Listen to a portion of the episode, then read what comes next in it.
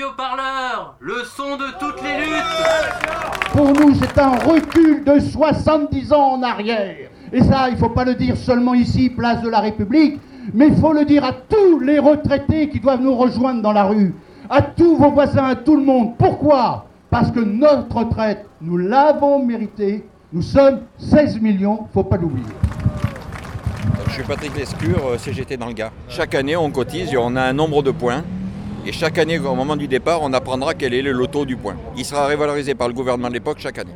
Et c'est va- revalorisé en fonction de quoi? De la croissance du pays euh? C'est ce qu'ils disent eux, nous on n'en sait rien. Donc euh, ça- finalement, ce point, ça va être une forme d'ajustement pour le gouvernement, c'est ça? Oui, c'est à craindre, oui, c'est à craindre que, en fonction de ce qu'ils annoncent eux comme étant des bons résultats ou des mauvais résultats, c'est-à-dire que clairement on ne prendra plus en compte les besoins des retraités.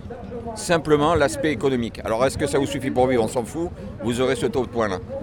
Les bonnes années, tant mieux pour nous, les mauvaises années, euh, Ils déplaceront comme ils le veulent euh, le curseur par rapport au coût de la vie.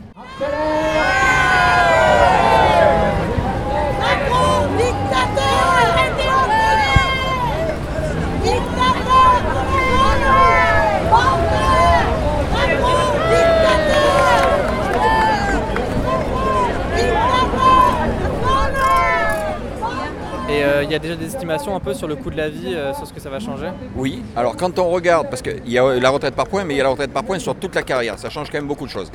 Quand on est passé des 15 meilleures années aux 25 meilleures années, les retraites ont, baissé à peu près de 16 à 17% Avec- Vous pouvez préciser ce que c'est ça de- pour quelqu'un qui a pas suivi? Avant, euh, pour partir en retraite, on regardait les 15 meilleures années de la carrière. Et on, on calculait la pension de retraite avec ça.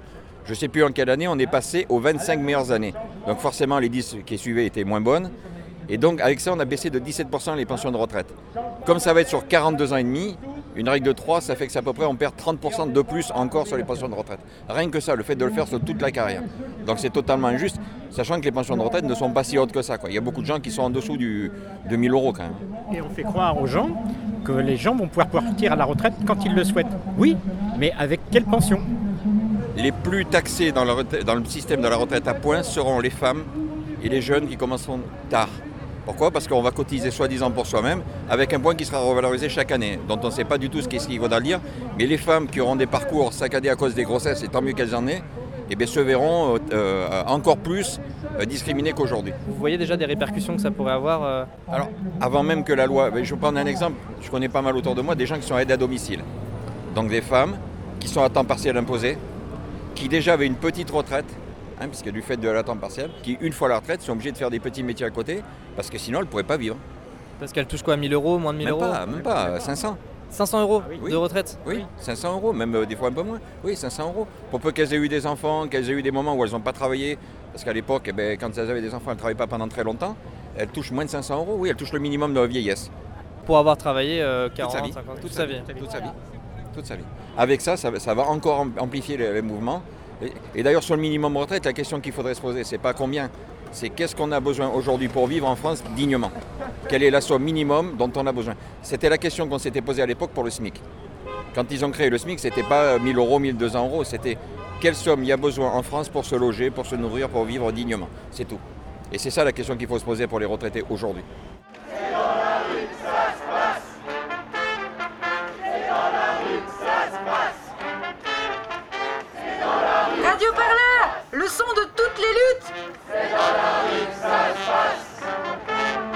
En direct de la place de la République sur radioparleur.net.